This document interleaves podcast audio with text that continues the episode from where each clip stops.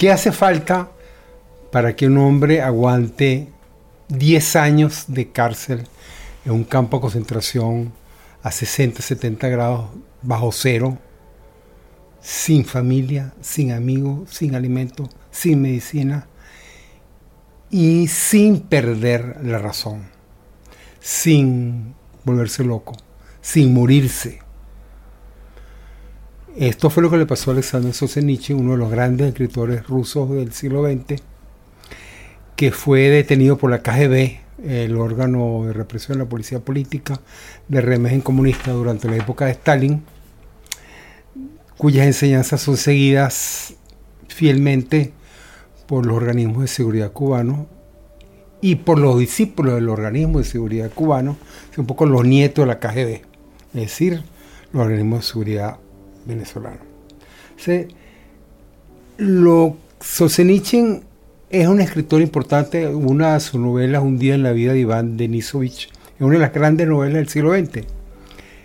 Pero, ¿por qué es relevante para nosotros leer un autor que pudiera ser oscuro, desconocido para, para muchos de nosotros? Solzhenitsyn nació en, a, comienzos del siglo XX en hijo de cerca del Mar Negro, cerca de Ucrania. Era hijo de un terrateniente que perdió todas sus posesiones durante la revolución bolchevique y que perdió también, al menos él siendo joven, la fe de sus padres, que eran cristianos ortodoxos. Y gracias a la, a la masificación de la doctrina marxista en los métodos de enseñanza soviéticos, se convirtió habría que decirlo así, al marxismo. Se volvió marxista, el volvió marxista y creía en la lucha de clase como motor de la historia. Nosotros sabemos ya después de, tanto tiempo que el marxismo, al menos en su versión latinoamericana, no es, no es la clave para conocer, para interpretar la historia. El motor del desarrollo histórico, al menos venezolano, es el, la venganza y el resentimiento. Eso es eso no lo, digo yo, lo decía Mariano Sala en Comprensión de Venezuela, uno de los grandes intelectuales venezolanos. El resentimiento es el motor histórico de América Latina. Y eso es el, todos los movimientos pseudo-marxistas que en realidad tienen, tienen otro componente autoritario que caracteriza a tantos de nuestros países. Bueno, la Solzhenitsyn progresó Estudió, se graduó en Química y Matemática en la universidad, suma cum laude, las mejores notas. Y hasta la Segunda Guerra Mundial y fue enviado al frente occidental ruso, el frente oriental de Alemania, peleó contra los alemanes y llegando a Berlín le comentó a un amigo suyo, un amigo personal en una carta, a una frase que no estaba poco de acuerdo con con, las instrucciones, con las directivas dadas por Stalin a los militares, oficiales que estaban cometiendo atrocidades de guerra con los alemanes, sobre todo con las mujeres. Y fue detenido, sentenciado, lo enviaron a la Lubyanka, que es el edificio de la seguridad del Estado soviética, y de ahí condenado a ocho años de cárcel en los campos de concentración. La paranoia de Stalin no tenía límite. en el decimoséptimo Congreso del Partido Comunista anunció que, se había, que la Unión Soviética se había liberado de su enemigo, pero aún así la, la mitad de los delegados al Congreso fueron fusilados y llevados a campos de concentración. O sea, murieron millones de personas en los paredones, muchos otros millones fueron enviados a los campos de concentración y a diferencia de Solzhenitsyn perecieron y otros murieron por las hambrunas causadas por el régimen, por las políticas económicas del régimen comunista. lo importante es que ese día de febrero de 1945, y al final de la guerra, cuando fue detenido él dice que fue el momento clave de su vida. O sea, su momento clave no fue y estar en la universidad, graduarse, ingresar a tener el del partido, pelear contra Alemania. El momento clave de su vida, el despertar intelectual y espiritual de Solzhenitsyn fue el día que fue detenido y que se dio cuenta al ser enviado a, inicialmente a una prisión por su, por su por su perfil académico, por su currículum académico, a una, a una prisión científica, a una prisión que era un laboratorio, pero donde los mejores científicos de su país se dedicaban a mejorar las técnicas de espionaje y de control social. Se dio cuenta de lo que significaba la política del pensamiento y se dio cuenta también de lo que es para nosotros la definición de su desarrollo. Es decir, cuando la política invade todas las esferas, todas las dimensiones de la vida social. No hay obras literarias, musicales o artísticas al margen de la estrategia de poder del Estado, del Estado autoritario. No hay economía, no hay progreso, no hay desarrollo económico, no hay nuevas empresas al margen de la estrategia del control del poder. Por eso es que Norberto Bobbio, un filósofo, un conocido filósofo italiano, decía que en realidad solo hay dos grandes teorías políticas, el liberalismo, que consiste en controlar, limitar, frenar al poder mediante equilibrio de poderes legislativo ejecutivo, como lo planteaba Montesquieu en el C18, y la teoría marxista, que consiste en la captura del poder y la conservación del poder para siempre. Es decir, que él, estando en esta prisión, desarrolló cáncer, fue curado y después lo enviaron a otro, lo sacaron de ese laboratorio de de control social, donde se, se, afinaban las herramientas de, de, represión y de espionaje de la población. Se calcula que dos de cada tres personas en la época soviética fueron sometidas a, interrogatorios o al control de la KGB. Es decir, una, una, una población entera sometida al espionaje y a la represión. Le, detectaron cáncer en al final, en 1952, al final de su condena, fue enviado a, se curó, lo enviaron a, un hospital y, escribió, o por lo menos allí nació la idea de Pabellón de Cáncer, otra, otra de sus novelas, donde narra un poco, se da cuenta que a diferencia de la libertad extrema, que buscaban, o con la que creían, o la que defendían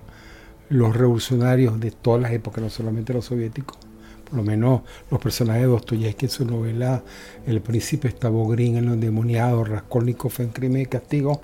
La libertad absoluta del ser humano conduce al terror, al mal y a la muerte. Y la única alternativa, se dio cuenta Solzhenitsyn, ante esa ambición, ante esa creencia de una libertad ilimitada, es el control de sí mismo, el sacrificio de sí mismo para ofrecer en, amor, en, compasión al prójimo una un conocimiento de sí mismo, un diálogo, una apertura. Es una cosa fue, fue, realmente un despertar. Del laboratorio, de su experiencia en los laboratorios nació, fue el origen de su novela El primer círculo que escribió al ser liberado en 1953, al cumplir su condena, y de la experiencia en, el pabellón canceroso escribió su novela ah, sobre el pabellón del cáncer, sobre de qué manera logró despertar, pues, de alguna manera intelectual, espiritualmente hablando. Son novelas filosóficas al estilo de Tomás Mann, son novelas de aprendizaje, pero que, que, se enfrentaban con una sociedad en el momento que fueron escritos, comienzo de la década de los 50, todavía finalizando el régimen de Stalin, pues ya tenía eh, las ideas en su cabeza, él no podía, él sabía que iba a escribir, pero que jamás iba a publicar, o al menos era lo que pensaba. En 1953, a comienzo, en enero, no me recuerdo si fue el 5 de enero, comienzo de enero de 1953, muere Stalin, matan a Lavrenti Pavlovich Beria, que era el jefe de la KGB, y surge el poder Khrushchev. Khrushchev, para enfrentar los elementos más duros de línea dura stalinista de su partido, lanza en el 10 Congreso su discurso condenando los excesos del régimen stalinista y una de las consecuencias, una de las políticas que, que produjo fue que autorizó la publicación Un día en la vida de Iván Desinovich, que es una crónica de un preso político soviético en las cárceles en, Siberia. Publica el libro y el libro fue una bomba atómica en el seno, una bomba atómica psicológica en el seno de la sociedad soviética. Nadie durante décadas había atrevido a hablar, ni siquiera entre amigos, entre familia, de lo que significaba la de lo que significaba la represión estalinista. El, obviamente Khrushchev después de la guerra de los cohetes, Khrushchev entra, empieza a ser cuestionado por la línea dura del Partido Comunista Soviético, expulsado, ex, lo sacan del poder, llega Brezhnev y luego Andropov y por supuesto la luna de miel entre Solzhenitsyn y el régimen soviético desaparece, empieza a ser perseguido, tratan de matarlo con veneno, una práctica que los rusos, los disidentes han practicado, que los rusos han practicado contra los disidentes desde entonces. Se conoce el caso en el año 1978 cuando mataron a, a Georgi Markov y más recientemente hace tres años apenas contra Alexei Navalny, el disidente más conocido, hoy condenado a, a décadas de cárcel. La historia es conocida, nada que no sepamos tantos de nosotros los latinoamericanos que somos herederos de las prácticas de la KGB en América Latina, gracias a los cubanos y a los lugares donde ellos se han metido. Um, Gorbachev ascendió luego el, bueno, me estoy adelantando, a Solzhenitsyn debe, empieza a publicar por miedo a que desaparezcan sus obras, los manuscritos de su novela, empieza a publicar en el exterior, empieza a ser traducido y lo traduce a más de 30 lenguas diferentes, siendo prohibido en la Unión Soviética. Entonces lo detienen de nuevo, lo ponen preso, pero gana el premio Nobel de Literatura y a los rusos no le queda, al gobierno no le queda más remedio que expulsarlo y le quitan la nacionalidad. Él se va con su familia a los Estados Unidos y termina en el estado de Vermont, es el noreste de los Estados Unidos, la zona conocida como Nueva Inglaterra, New England, que es una zona de bosque con mucha nieve, muy fría, que asemejaba, a, asemejaba de alguna manera a, a su país de origen. Gorbachev llega al poder 1985 a la guerra de Vietnam, que fue un poco el fin de la Unión Soviética, como Ucrania pudiera ser el fin del gobierno de Putin. El gobierno chino arremete contra miles de estudiantes en Tiananmen y finalmente en